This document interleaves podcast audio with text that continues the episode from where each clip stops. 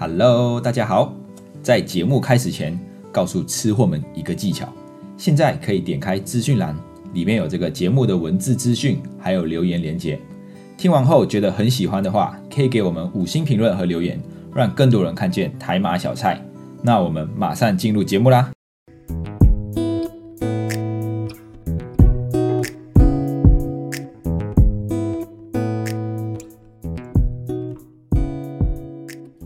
吧，欢迎回到台马小菜，我是丢，一位漂洋过海来到台湾的马来西亚人。Hello，欢迎各位吃货们又回到小菜一盘五十元系列。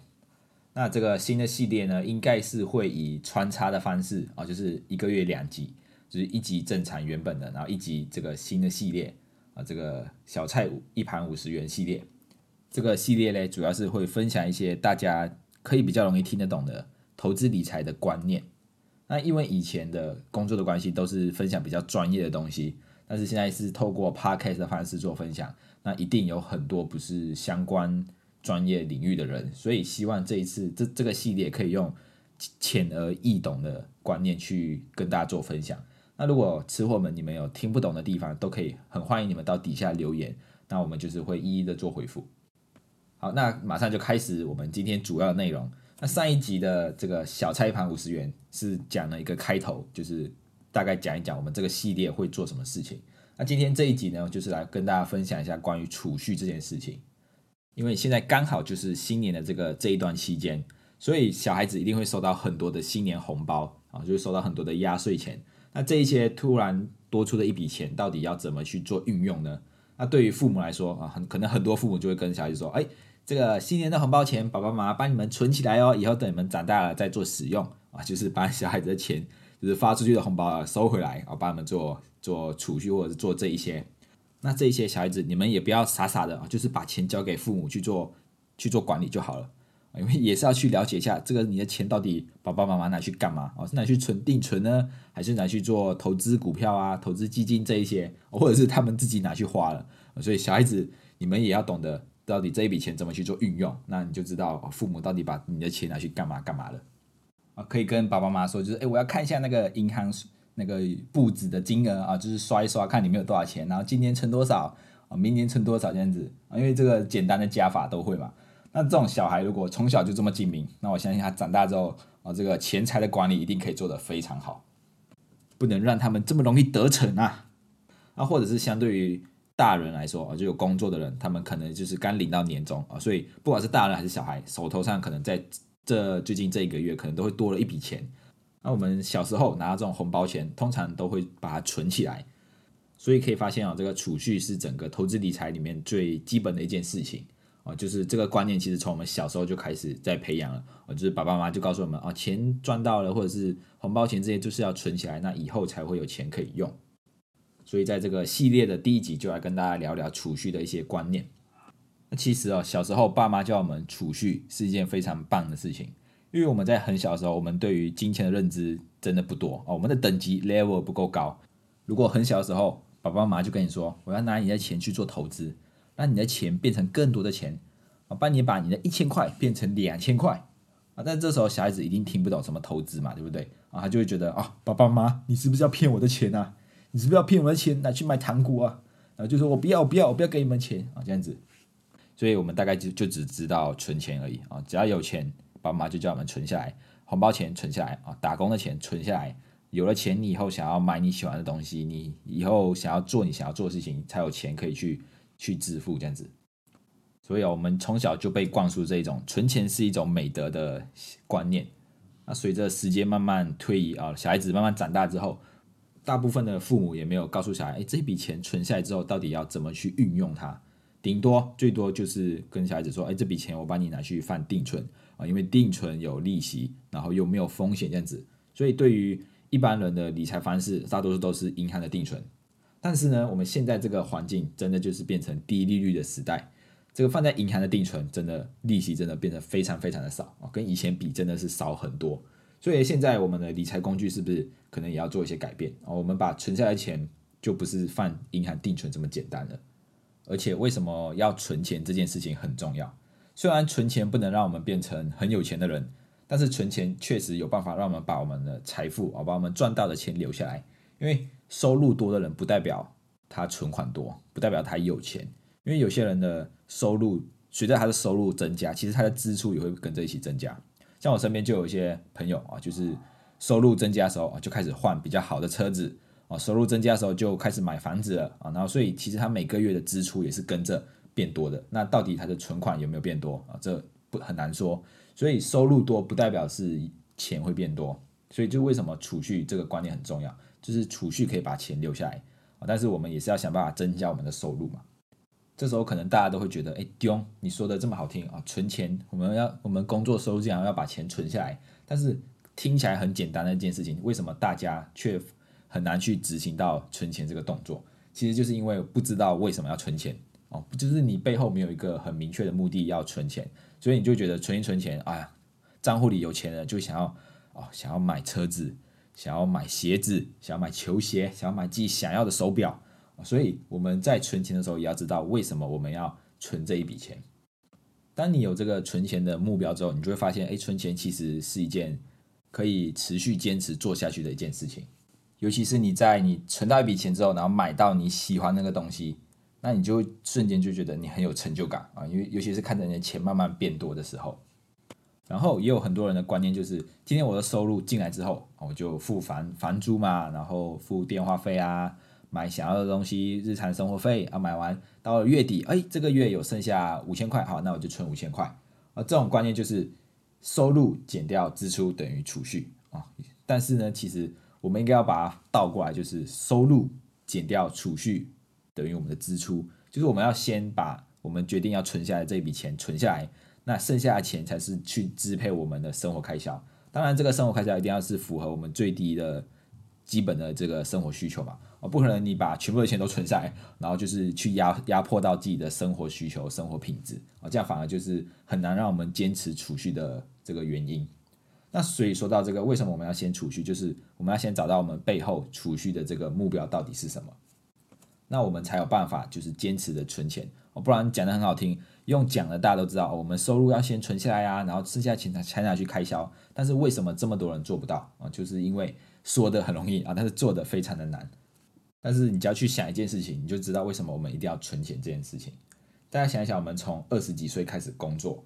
然后到六十五岁，正常可能一般人六十五岁退休。那我们在二十五到六十五岁这个之间，我们开始工作，然后有收入，然后支出，然后有存了一笔钱。那到我们六十五岁退休之后呢？那我们退休之后，是不是这个日日常生活的开销是不是还是要继续花钱？那如果我们没有存款、没有存钱的话，我们以后老了之后，哎，我们的生活开销谁来付？难道是我们的孩子吗？哦，一定不可能，因为现在在台湾已经少子化了，所以要要孩子就是小孩生活已经这么有这么有压力了，那还要他们去支付我们老了之后的生活开销啊，那一定是非常的难啊。以前都会说养儿防老啊，现在没有，养儿不一定会防老，说不定他还会跟你要钱啊，就会侵蚀你的本金这样子。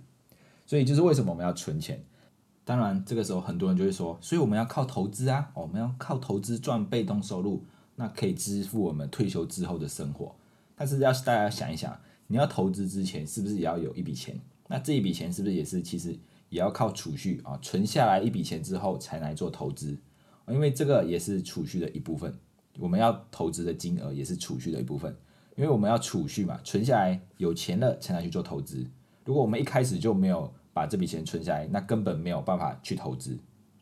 对不对？那还有就是存钱哦，也有分先后顺序，到底要先存什么钱？先存以后买车的钱啊？先存投资的钱，还是先存娶老婆的钱？大家很容易忽略有一个东西叫做紧急预备金。为什么我们要存这个紧急预备金？因为大家要想一想啊，存款其实，呃，存一笔钱，它的目的其实不是让我们把钱留下来。它还有更多就是其他层面的东西，比如说我今天看到我账户上面有十万、十五万、二十万，那我会不会比较心安一点？甚至走路都会有风啊！如果今天看到这个老板不顺眼，就是哎，老板林北啊，不是老板，老子不干了，我要辞职炒你鱿鱼啊，随时都可以。为什么？因为就是身上有一笔钱啊，至少我知道我有笔钱，我可以支撑几个月的生活啊，不用看别人眼色啊。当然。呃，我工作没有不顺利啦，我的主管、我的老板都对我很好啊，大家不要误会，我只是举个例子啊，OK？那还有除了这个情况之外，会不会有遇到突发事故啊？机车可能坏掉了，需要维修啊？手机坏掉了，想要换 i 十四啊，最新的一款出现了哦，想要换手机啊，这种突发事故。那当我知道这些事情发生，哎，我账户上有有一笔钱的时候，可以运用的时候，我是不是会比较心安一点？因为人哦很特别哦，人对于这些未知的东西是感到很害怕的哦。你不知道你机车可能骑出去突然坏掉是什么东西，要要更换，那要花多少钱？啊，今天当我们假设我们骑着我们的机自我们的机车去机车行修理的时候，啊，老板就跟你说，哦，这个应该是引擎有问题，但是多少钱我不能跟我还不能跟你保证啊。这个时候你心里一定会有个想法，就是哎，不知道要修理多少啊，因为有可能一千块就可以修好，有可能一万块两万块才能修好所以我们就开始担心。但是我今天这个我们去到一间。机车行啊，他的老板是很厉害的，他就他看一看之后就跟你说哦，这个大概是引擎什么什么地方坏了，那我预估价格大概落在五千块啊，就是你他让你有一个数字之后，你会比较安心啊，所以这个就是为什么我们人哦，对于未知的东西都会感觉到很害怕，所以为什么我们要存一笔钱紧急预备金，就是因为要未雨绸缪。那我们有了存款之后，要学会为将来的这个突发事故做一个准备啊，学会未雨绸缪才。为我们最坏的打算做好准备，那等到真正发生不好的事情的时候，你就会过得很好啊，你不会被这个突发事故影响你的生活。所以这就是为什么我们要存紧急预备金。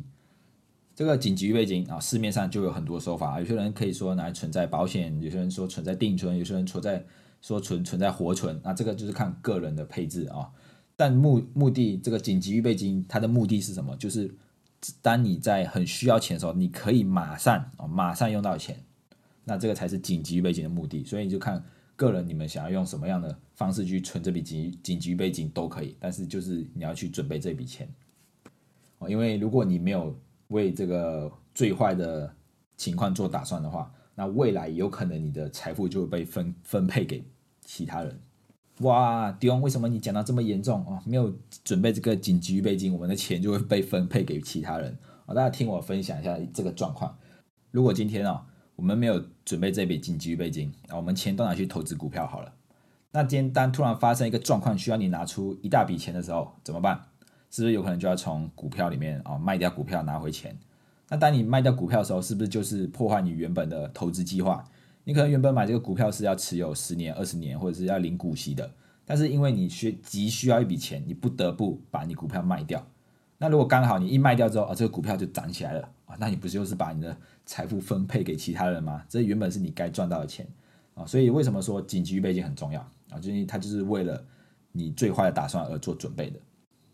然后除了为了这个最坏打算做准备之外，当然就是也让自己比较心安。啊，就是啊，我账户里面有钱，我才不会觉得害怕。因为有些人真的是这样啊，他只要账户低于多少钱，他心里就会开始慌。哦，是我的钱怎么办？我的钱跑不见了啊，就是会有这一种人。所以为什么要存紧急预备金？就是因为这些原因。那至于要存多少，就是看个人啊。有些人可能像我啊，现在没有家庭，可能我存个几个月的一两个月，或者是三个月的紧急预备金就可以了啊，也不一定要一次过就存到。我可能可以每个月存两千、三千，然后慢慢的。存到两三个月的开销的金额啊，比如说我一个月可能花一万五啊，那我就准备三个月，就是总共要四万五，所以我就慢慢的存到这四万五。那当真的我今天发生什么事情哦，被炒鱿鱼哦，被解雇了，至少我可以无忧无虑的过三个月的生活啊，这个就是紧急备金的功能啦。那对于一些诶有家庭的人，可能就不一样啊！你你的整个家庭的支出都要考虑进去，而不是只有一个人啊！你要 为你的小孩、为你的老婆、为你的先生哦去做这个准备。当然，这个紧急预备金也会随着你的财富变多之后，然后这个金额也会提高。你可能现在原本只有存三个月啊，当但是当着我们的财富啊，我们存下来钱越来越多之后，哦，可以慢慢把三个月提高到半年啊，那再慢慢的把半年提高到一年啊，这样子。你所可以承受的风险就更多了。现在这一两年啊，因为疫情受到影响，很多人都没有办法回去岗位工作，那又或者是被迫呃要砍班啊，或者是什么什么啊，这个时候收入一定会减少。可是当你这时候如果你身上有一笔紧急备金的时候，你就比较不会担心哦，我的下一个月的生活费要从哪里来啊？至少你有一笔紧急备金可以做使用，真的可以让你整个心态啊，或者是整个生活压力都会减少很多。啊，这个紧急备金你就不要去考虑我的报酬率啊，我的这个时间成本啊，我的效益到底在哪里？因为它的功能本来就不是让你赚大钱，而是让你可以很、很、很、很安心啊，晚上睡得着觉，吃饭也吃得下啊，这就是紧急预备金的功能嘛。所以现在就有一个，就已经有一个储蓄的目标啊，就是紧急预备金。那接下来还会有什么样的目标？可能有些人会想要买车子刚出来社会工作之后，哎，有收入，想要买一台车子，那可能计划三年还是五年啊，五年内想要买一台车子。那这时候也是，其实也是可以透过储蓄的这个目的来完成你想要买车的计划，因为你用投资，其实如果时间五年还算短，如果你靠投资，有可能你五年原本你要买呃 B N W 啊，但是你靠投资，刚好五年这五年来市场的状况不太好，你可能五年后只能可以买 Toyota 哦，买比较便宜的车子，所以短期的财务目标还是建议大家用储蓄的方式去做准备。那这个就是我们储蓄的目标了。那所以有了这个目标，你就可以很有很明确的有办法去把钱存下来啊。比如说我可能五年后需要一百万，那这样子算一算，可能一年需要存二十万啊。那一年二十万，一个月大概要存一万多块啊。你就会有一个目标，你就知道，诶，这笔钱我是为了我五年后要有一百万而准备的啊。这就是所谓的专款专用。你就是有了目标，你才有办法把这个钱存下来。可是。啊，可是这个可是出现了，那说要存钱很简单啊，每个月存一万多块啊，说很简单，但是当你真正在存存这笔钱的过程，你可能会看到你的账户哦，有一笔钱之后，你就会想说，哎，刚好最近想要换一台手机，或者刚好最近想要换手表啊，有钱就会想要作怪啊，尤其是男人啊，有钱就会开始作怪了啊，没有钱的时候都不会作怪，哎，一有钱就开始作怪，所以这个钱要管好来，那。除了要怎么样把，就是可以让我们顺利啊，可能在五年存到一百万，那方法当然有很多。那其中一个就是，当你的薪水下来之后，用自动分配的方式啊，因为现在去银行可以，其实可以开多一个子账户，然后每个月收入进来之后，它就自动分配多少钱到什么账户，啊，就可以用这种方式，然后去把钱自动分配好啊，哪一笔钱是可以花的，哪一笔钱不能花的啊，然后这个簿子或者是这个银行卡都把它收好来。当你要领这笔钱越麻烦的时候，你就开始不会想要去领这笔钱啊，这个是人的特性啊，所以我们要利用我们自己的特性去让我们把钱存下来。那当然市面上就有很多工具可以去帮忙啊，有些人可能会存在定存的啊，因为定存存下去可能是一年一约啊，然后中途解约就拿不到利息这样子。那有些人就会透过保险的储蓄险来存钱这个就是有人说好，有些人说不好，这个就看个人适不适合，因为。储蓄险有些人真的很适合，就是那一种没有办法存下钱的人啊，你这就是要强迫他哦，每个月把这个钱存到保险公司啊，扣保费。这种人有些人就很适合啊，他真的你要强迫的手法。但是对于有些人，他可以自如果很自律，自己有办法把钱存下来的话，诶，那他可能就觉得保险不适合他。所以这个就是大家去了解自己适合的工具到底是到底是什么。像我自己啊，我就会用信封存钱法，因为我会把想要存下来的钱哦，每个月都会存五百块钱作为我的旅旅游基金啊，就是我要去出去玩的时候，我就可以从这里拿钱出来啊，就不会感觉一下子要拿一笔钱出来会呃很很花钱这样子，所以我就每个月把五百块放在一个信封里面啊。为什么我要放信封？因为我觉得我看得到我的钱变多的时候，我会有成就感啊，所以我就把五百块放五百块放在信封里面啊，就用这种方式去存钱。那大家最主要就是找到适合自己的存钱方法才是最重要，但前提就是你要有存钱的这个观念，就是为什么我们要存钱？那存下来是为了什么？要找到背后的这个原因，然后找到自己适合的方式，才有办法把钱真的存下来。如果如果你都没有办法存下钱，那你可以把你的钱给我，我可以帮你存钱。哇哇，这一集就是讲了十八块十九分钟哇，超乎我的预期，因为原本计划这种这个系列应该大概抓在十十到十五分钟就好，不用太长。我这一集储蓄就讲了这么多啊，可见这个储蓄是一个非常重要的观念，大家要记得，我们一起就把钱给它存下来。好了，那今天就先到这里了，各位吃货们，如果你们喜欢今天的内容，欢迎动动手指头滑到下方处留言评分五颗星，这样可以让更多人看见我们的频道。那你们的支持也是我们继续创作的动力，谢谢大家，我们下一次见，拜拜。